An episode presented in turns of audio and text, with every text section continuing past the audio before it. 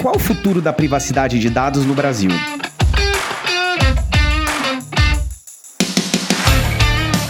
Vivemos em uma economia cada vez mais digital e baseada em dados. Quanto mais tecnológico ficamos, mais dados compartilhamos. E quanto mais compartilhamento fazemos, mais discussões surgem em torno da privacidade de dados. E nesse intrincado mundo da privacidade de dados, o Brasil vem promovendo avanços. Há alguns anos, implementamos a Lei Geral de Proteção de Dados, a chamada LGPD. Agora, recentemente, foi publicado o regulamento de dosimetria para LGPD. Por mais avanço que façamos, as discussões parecem nunca cessar nesse meio e a regulação inovação sempre vem depois da inovação. Eu sou Leandro Ramos e esse é o Juridicast, o seu podcast de marketing jurídico. Nesse episódio do Juridicast, vamos debater sobre proteção de dados, a dosimetria da LGPD e o futuro da privacidade. Para isso, recebo o Hélio Moraes, professor de Direito 4.0 no IBMEC e sócio do PK Advogados. Hélio, seja muito bem-vindo ao Juridicast. Obrigado, Leandro, pelo convite. É um prazer estar aqui com você falando sobre esse tema que eu sou um grande entusiasta, né? Então, fico muito feliz aqui de estar podendo compartilhar um pouco aí das minhas experiências. Bacana, Hélio. E entrando aqui na nossa discussão, no final de fevereiro de 2023, a ANPD publicou a chamada norma de dosimetria, né? E aí, de uma maneira bem simplificada, quais são os seus objetivos? Para responder isso daí, vou só recuperar um pouquinho para o nosso público aí, Leandro, o histórico. Perfeito. Como é que a gente chegou nisso e até as pessoas entenderem o que é essa ideia da dosimetria. A LGPD eh, entrou em vigor em 2020, foi publicada em 2018, e no contexto quando o GDPR foi publicado, entrou em vigor na Europa. Em 2021, a gente teve criação da nossa Autoridade Nacional de Proteção de Dados, a nossa ANPD. Desde então, tivemos uma série de evoluções no sentido da a privacidade ser levada como um direito a ser protegido em nível constitucional. A autoridade ganhou uma autonomia que ela não tinha inicialmente, então saiu de um órgão que era vinculado à presidência da República para ganhar uma autonomia de uma autarquia. Então a gente vem galgando alguns degraus desde então, né? Como você falou, a gente não está tão para trás assim. Obviamente que tem sempre um longo caminho. E nessa jornada tinha um passo muito importante, que era esse passo do que a gente chama da norma de dosimetria. Qual é a ideia da norma de dosimetria? A gente tem a Lei Geral de Proteção de Dados, ela tem as previsões de quais são as penalidades que, em geral, uma instituição, né, mas pode ser uma empresa, pode ser até o governo mesmo, né, ou até as próprias pessoas físicas, se estiverem tratando dados para efeitos comerciais. Então, a Lei Geral traz ali os parâmetros básicos. Para o agente público aplicar aquilo ali, ele precisa de um detalhamento, de uma objetividade, de como, quais são os critérios, como ela vai chegar nisso, né? Isso ainda não havia sido feito. Então, a autoridade foi, como eu falei, instituída ali no final de 2021, ela vinha se reestruturando. Ano passado ela teve uma agenda bem intensa, com uma programação bastante grande, várias consultas públicas. Inclusive, essa norma de dosimetria foi objeto de consulta pública, recebeu centenas aí de comentários, e com isso eles conseguiram consolidar uma primeira versão, digamos assim, porque eu digo isso porque a própria autoridade vem falando isso, né, que vai sofrer um processo evolutivo, e nessa evolução ele cria os critérios. Né? Então, ele define basicamente a gravidade da infração, ela define um pouco o grau do dano, então cria alguns critérios de grau do dano, e cria uma formulação matemática para eu poder chegar na aplicação, principalmente da MUL. Né? Na verdade, assim, a norma de dosimetria é mais ampla, ela contempla as outras penalidades, né? então, assim, só para né, o pessoal entender de uma maneira geral, a gente vem desde advertências, depois vai para multa, depois tem publicização da inflação, bloqueio dos dados pessoais, eliminação de dados pessoais, suspensão do exercício da atividade de tratamento e a proibição das atividades de tratamento. Então, é uma sequência que depende do grau da infração, depende do grau do dano. Então, tudo isso vai combinado e a norma, a ideia dela é isso, é criar parâmetros objetivos. De uma maneira geral, é isso. Daí você vai me perguntar assim, poxa, mas, Hélio, mas se isso é para autoridade, a autoridade que vai fazer isso, o que isso, é, isso tem a ver com a minha empresa, né? Exato. Então, o que tem a ver com a empresa? Tem tudo a ver com a empresa, por quê? Porque agora eu tenho os parâmetros para fazer análise e gestão de risco. Eu entendo como é a cabeça da autoridade na hora que ela vai avaliar um incidente. Eu entendo quais são os controles que eu tenho que fazer dentro da minha empresa, onde estão os maiores riscos. Então,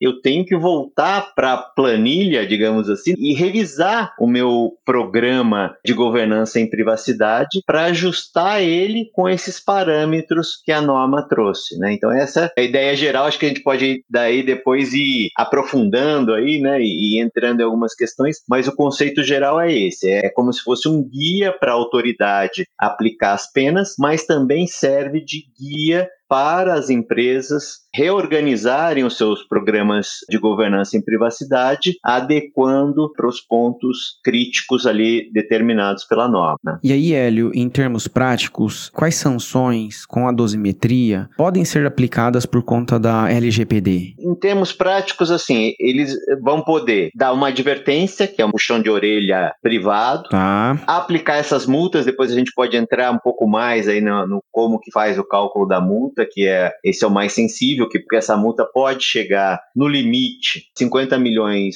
de reais ou 2% do faturamento do grupo, né? Então isso é o que em geral acaba criando maior preocupação entre as empresas. Publicização da infração, ou seja, aquela divulgação que a empresa tal é, passou por um processo que é, tinha uma irregularidade, bloqueio ou eliminação de dados pessoais, né? Então é aquilo que a autoridade vai falar, olha, você tem que parar ou você tem que apagar esses dados pessoais. Então, muita gente começou a comprar bases de dados quando a LGPD estava para entrar em vigor, que era uma grande bobagem, né? porque se você não tem fundamento para tratar aqueles dados, você pode incorrer em uma penalidade dessas. Inclusive, né, acho que é legal a gente destacar que essas penalidades elas podem ser concomitantes, né? então posso ter várias delas aplicadas. E no limite, até suspender ou proibir a própria atividade de tratamento de dados ou seja, a empresa não pode mais tratar aquele tipo de dado. Então, as consequências, elas são graves, né? elas são, tudo que a gente está falando aqui é do ponto de vista que a gente chama administrativo. Não é penal. Não é penal, né? Não é, é pela autoridade. Essa autoridade, que é essa autarquia, ela tem sim, né? A primeira norma que ela fez, que é a resolução 1, ela tem uma regra de como funciona o processo administrativo. Então, eu tenho direito à defesa, eu tenho, tenho direito a produzir prova, tem direito a recurso, tem todas as etapas ali previstas, mas ao final ela é aplicada por essa autoridade. Inclusive, né, só para mencionar aí, independente dessa norma de dosimetria ter entrado em vigor, como você bem mencionou aí no final de fevereiro, o judiciário já vinha aplicando o LGPD. Então a gente já tinha dezenas de decisões em que o judiciário aplicava o LGPD porque a lei já estava em vigor. Né? O que não tinham eram esses parâmetros para que a autoridade setorial pudesse aplicar. E agora a gente tem. E você acha que agora a gente pode dizer que a LGPD, vou até colocar entre aspas aqui, Hélio, vai pegar? Rapaz, você sabe que essa é uma. Eu digo que é essa jornada, né? Eu venho trabalhando com isso já há alguns anos, né? Que é quase um trabalho de evangelista, né? Porque no Brasil Sim. a gente tem essa, essa questão, né? Que é incrível, né? A lei vai pegar ou a lei não vai pegar, né? Já tive, inclusive, em treinamentos que eu fui dar, o diretor de uma empresa levantou e falou: Nossa, isso daí não vai acontecer. Eu falei: Meu, meu senhor, não é uma questão de Brasil isso, né, Leandro? Isso que é, as pessoas não entendem. É global, né? É global, né? Tem mais de 150 países que têm leis de proteção de dados. É como você abriu aí a fala, né? A gente vive nessa sociedade da informação, então tudo virou dados, né? Estão em todos os lugares. Né? Depois a gente pode falar um pouco mais aí essas discussões agora de chat GPT, metaverso, né? Então, assim, não tem como. Então, é uma tendência, eu acho que a norma de dosimetria é um passo a mais, ela é importante para poder abrir essa possibilidade para a autoridade, a autoridade vai poder ser efetiva, porque a gente tem uma autoridade que não possa fazer o enforcement da lei, né? Isso dificulta muito a sensibilidade. Mas assim,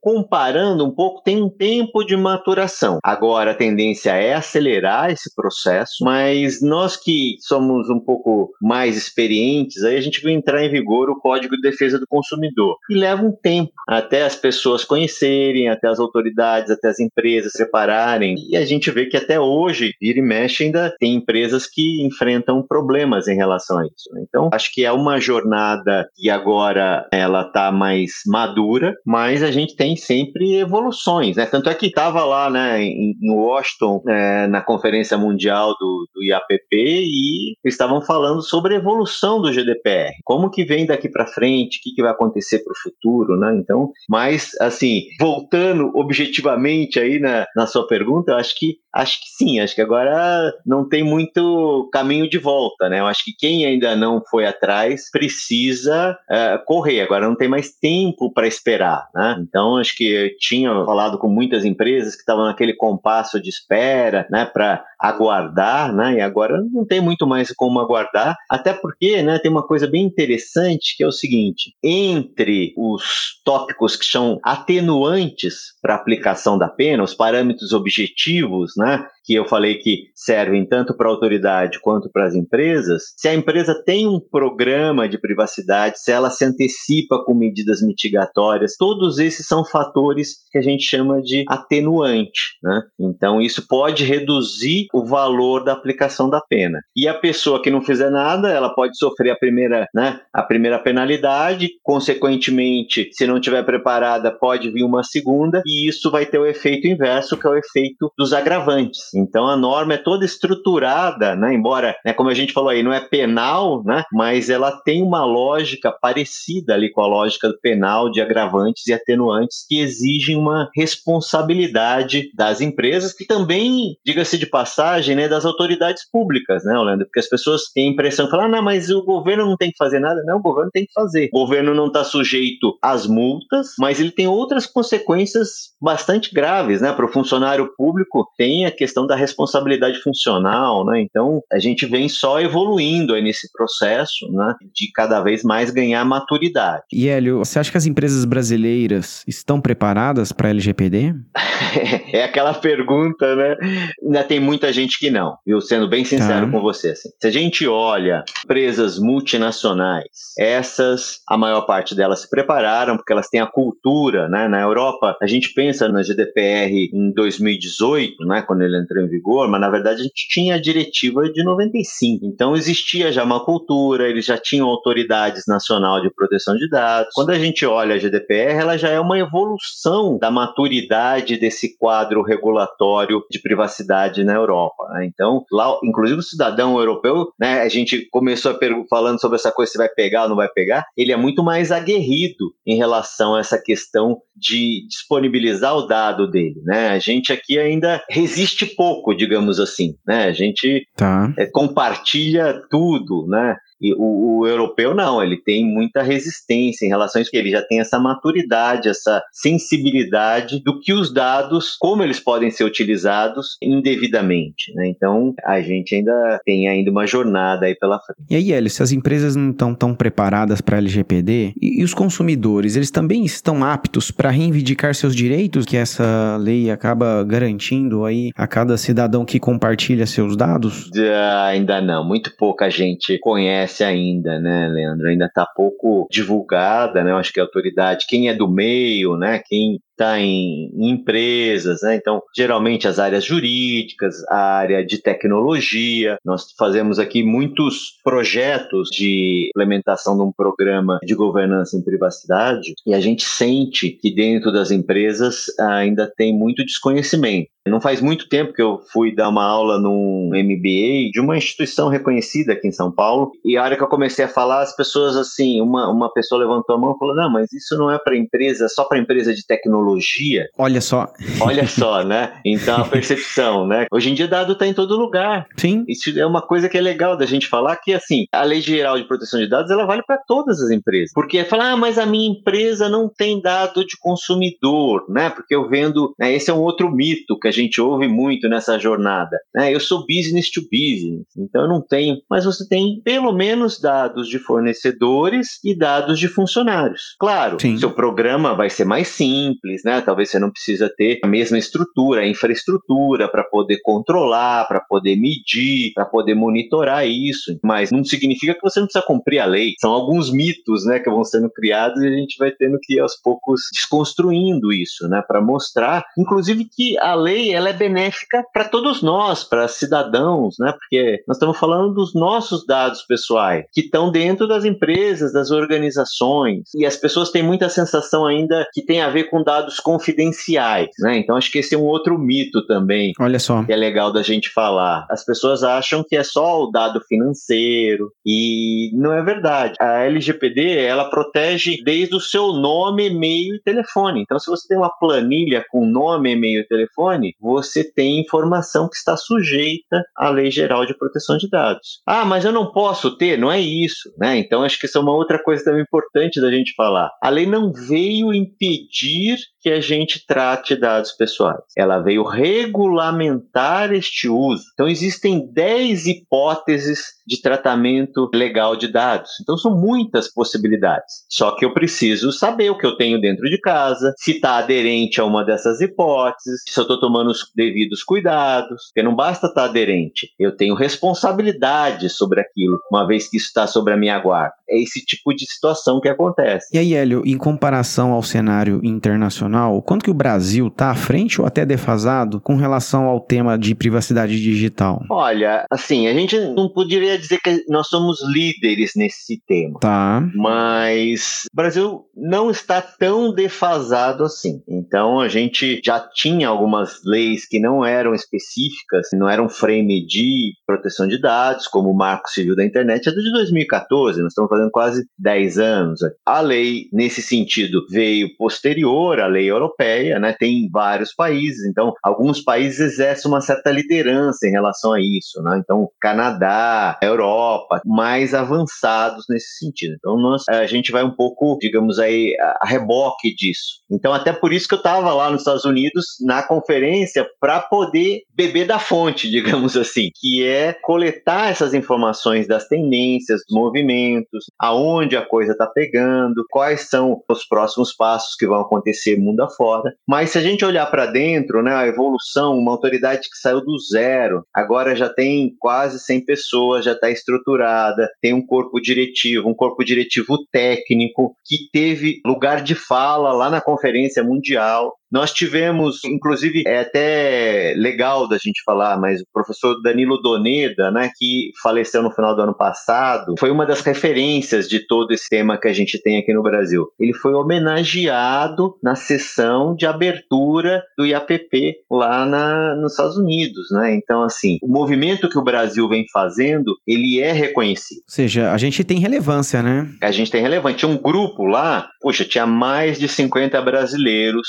participando participando das conferências, pessoas de empresa, de escritórios, de consultorias, todos buscando essas informações para trazer e, e, melhorar aqui a maturidade do nosso mercado nacional. A gente está nesse processo. Claro que, como a gente fala ali, se a gente olhar a estrutura que as grandes empresas estão preparadas, as multinacionais estão preparadas, mas se a gente olha para médias e pequenas, ainda tem um universo muito grande de empresas que não se prepararam. O ano passado teve um estudo aí que apontou em torno de 80% das empresas ainda sem ter implementado um programa consistente. Né? Então ainda é um, um, número grande, digamos aí, de empresas que estavam nesse processo. É um desafio ainda. E aí, Eli, aproveitando que você mencionou, conta para o nosso ouvinte quais foram os principais insights que você trouxe lá do, do evento em Washington, né, o IAPP Global Privacy Summit. É, assim, a gente vê, né, muita gente com essa conexão, né, da sociedade global global. A gente ouve às vezes nessa jornada, né, que a privacidade acabou, né? Não tem mais privacidade. Sim. Então talvez você já tenha ouvido um pouco isso. E na verdade, a questão, na minha visão, é um pouco diferente, porque assim, a tecnologia, de fato, permite muitas coisas, né? A tecnologia agora nós estamos aí em toda depois falo um pouquinho sobre isso até, mas toda essa polêmica em torno das inteligências artificiais. Então a tecnologia vem sim causa aquele furor às vezes, mas isso exige dos legisladores de criarem regras para o uso da tecnologia. Então a privacidade ela vem sendo cada vez mais importante, né? Então foi muito discutido, inclusive a privacidade da intimidade, né? Então vazamentos de vídeos íntimos, né? A gente já teve aqui no Brasil vários casos, casos até que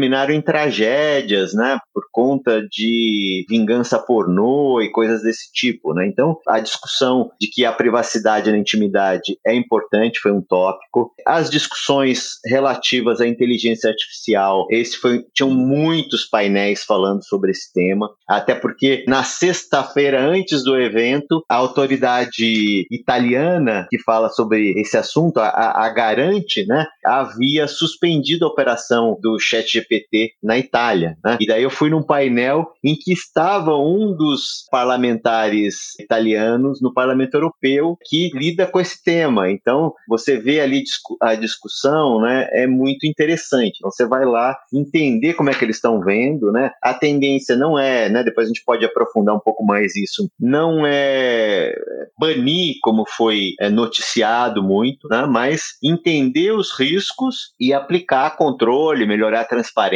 né? Então, como usar essa tecnologia de maneira que não exponha a população ao risco. Um outro ponto que está muito falado também, né? Existe em privacidade, existe um, um conceito que é o privacy by design, tá. que é em vez de você, depois que você já tem um produto, que você já tem um sistema funcionando, você entrar com uma camada de proteção posterior, você, na hora que você está criando um novo processo, um novo produto, você já envolve o time de privacidade para que você já desenhe aquele produto de uma maneira adequada. Então, é uma série de princípios, é um conceito mundial que já existe há muitos anos, que inclusive foi incorporado pela nossa LGPD, e daí estávamos falando muito das ferramentas para implementar esses conceitos, né, que o pessoal chama de PETs, o Privacy Enhancing Technologies. Então, são tecnologias de criptografia, de confidencialidade, de embaralhamento, é, vários tipos de tecnologia para poder tornar os sistemas e as plataformas mais seguras. Então, isso estava muito falado, isso foi um, um ponto que tinham vários painéis falando sobre essas tecnologias. Questão de reconhecimento facial. Tá. Aqui no Brasil, tudo quanto é lugar agora tem reconhecimento facial. A lei não proíbe, mas quando a gente fala de reconhecimento reconhecimento facial, nós estamos falando de um conceito que, pela lei, é o, o dado sensível. Né? Então, é uma categoria especial de dado pessoal que você deveria evitar o tratamento e só tratar caso você tenha um conjunto de salvaguardas adequada. Então, essa discussão envolve né, as câmeras de TV nas ruas, em shows, em estádios, em lojas, o uso disso né, pelas autoridades para reconhecer né, os efeitos disso em discriminação, né? Que às vezes essas tecnologias erram também e daí podem ter uma série de consequências. Claro, né? Um ponto que muito falado também são os incidentes de segurança, os data breaches, né? Os vazamentos que são no extremo, né? Os casos mais graves, né? A gente vem numa escalada dos crimes cibernéticos, né? ransomware, que são os sequestros de dados, eles vêm aumentando. No passado nós atendemos vários desses casos, você tem que montar uma sala de guerra né, para tratar isso, envolver profissionais de várias áreas. Tivemos um caso em que o cliente ficou impossibilitado, né, era um plano de saúde, ele ficou impossibilitado de agendar novos procedimentos por mais de uma semana. Né? Você imagina a consequência disso. E o cybercriminoso, o que, que ele está? Ele está à distância, em grande parte das vezes fora do país, ele vai lá, criptografa a sua base de dados, às vezes ele já está dentro do seu sistema há semanas, mapeando, identificando, e daí a hora que ele criptografa a sua base, ele faz uma extração, muitas vezes, de parte dessa base, ou, ou, né, ou toda, se ele conseguir, e daí ele começa a falar, olha, então agora você me paga, caso contrário eu não te devolvo né, a chave para você acessar os seus dados e ainda tenho aqui em mãos dados seus que eu vou disponibilizar na, na internet, na dark web, para criminosos, né? Então, daí aquilo causa um pânico na empresa, né? Então, isso sempre foi muito falado lá no evento também, porque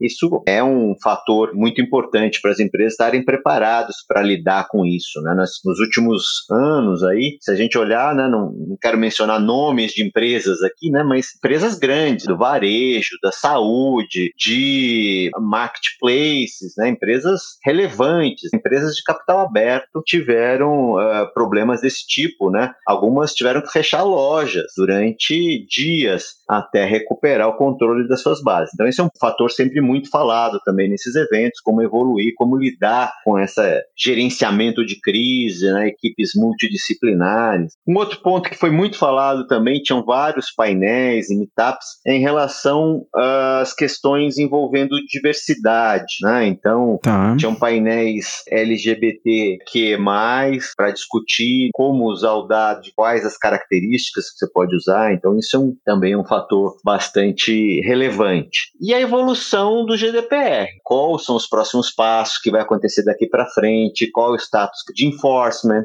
Né? A gente pensa no GDPR como uma coisa uniforme, de fato é uma regra uniforme, mas a gente tem mais de 20 autoridades de proteção de dados locais aplicam de uma maneira um pouco diferente. Então, a gente tem países que têm, é, digamos assim, grande volume de casos com multas é, de menor valor. E a gente tem alguns países que têm um volume menor de casos e multas de grande valor. Né? Então, até lá, né, essa que a gente estava falando, né, qual os nossos próximos passos da dosimetria? Lá também eles estão discutindo isso. Né? Então, isso é muito legal. E, e o bacana, né, Hélio, que a GDPR serve de, de parâmetro para ver para onde que eventualmente a LGPD vai avançar, né? Afinal, eles estão na nossa frente. Sem dúvida, sem dúvida. É uma baita escola, né? Eu acho que tem que tomar algum cuidado, isso a gente sempre fala aqui para os clientes, nos projetos que a gente faz, porque cada país é um país, cada país Sim. tem uma cultura, cada país tem um jeito de ser, tem uma maturidade. Então,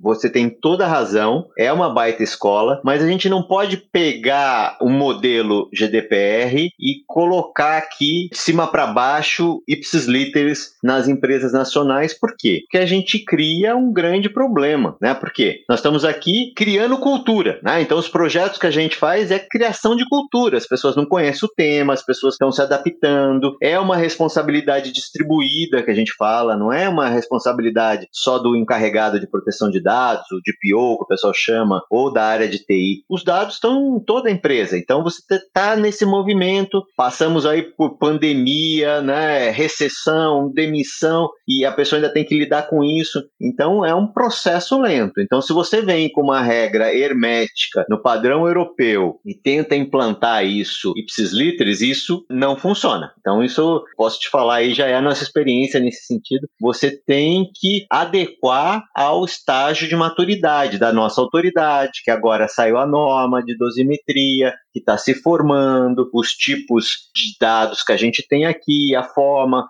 cultural. Então, tudo isso a gente tem que ir é, setando parâmetros, mas você tem toda a razão, eles são referência, eles são líderes mundiais em relação a isso. Bacana, Hélio. O nosso episódio está caminhando para o final e para a gente fechar aqui, o quanto que você acha que o avanço da inteligência artificial impacta nessas discussões sobre privacidade de dados? Cara, impacta muito, porque tá. você vê que, assim, quem travou lá na Itália o uso do chat GPT foi a Garanta, né, que é a autoridade de proteção de dados. Porque como essa questão da inteligência artificial é aquilo que a gente está falando, né? A tecnologia vai na frente da legislação. A legislação vem a reboque. A gente tem já, né? Tem CISOs, tem CIOs, tem CPOs, né? Que é o chefe de privacidade, tem os DPOs. Para privacidade, a gente já tem um ecossistema formado. Para inteligência artificial, a gente ainda não tem isso. Nós estamos discutindo os marcos legais. Aqui no Brasil, a gente também está discutindo o marco legal, né? Então, teve uma primeira proposta, num projeto de lei, formou-se uma comissão de juristas especialistas notáveis no tema, fizeram um grande relatório para poder criar a regulação. Nesse sentido, quem treinou essas inteligências artificiais? Que tipos de dados que estão lá dentro? Se eu quiser exercer meu direito na Europa, por exemplo, a gente tem o direito ao esquecimento. Aqui no, no Brasil tem uma certa divergência em relação a isso, mas eu tenho também o direito de exclusão, né? Tem alguns direitos que a LGPD traz. Como é que eu vou fazer isso dentro de uma inteligência artificial? Não tem transparência em relação ao uso dos dados, tem pouco controle, aquele controle que é exigido pela legislação de proteção de dados, as inteligências artificiais não têm ainda, né? Então,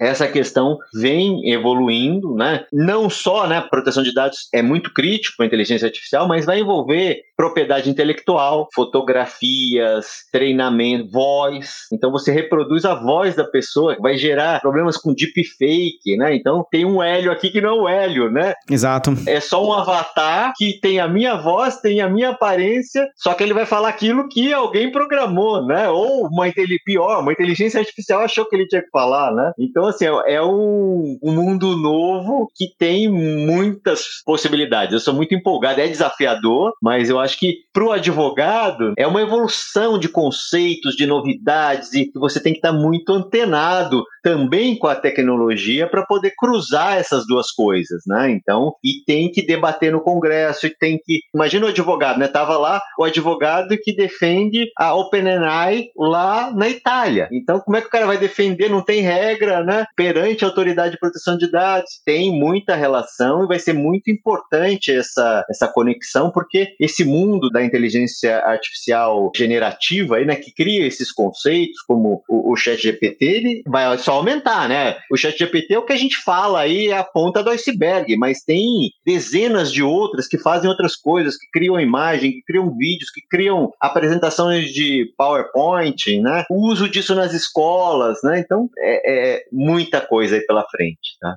Ou seja, Hélio, as discussões mal começaram, né?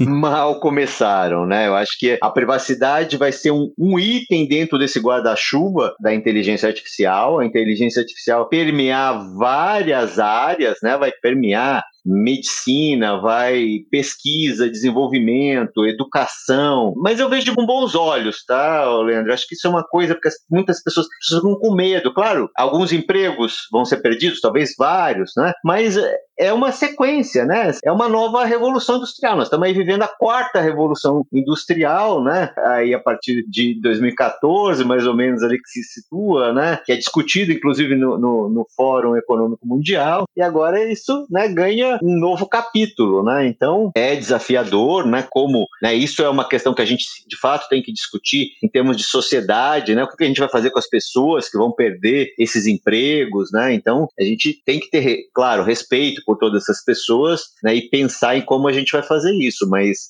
não dá para a gente faz parte do ser humano o progresso, né? Então isso é o progresso, isso é uma nova evolução, isso é a gente usar a inteligência artificial como uma ferramenta que vai me trazer informação, que vai me ajudar no dia a dia a resolver uma série de problemas, né? Então é muito instigante a gente viver esse momento. Muito bom, Hélio. Nosso episódio chegou ao final e eu gostaria de agradecer sua participação aqui no Juridicast, tá bom? Foi um grande prazer tê-lo aqui com a gente. Obrigado, Leandro. Fico sempre à disposição. Foi um prazer conversar com você aqui. Eu que agradeço.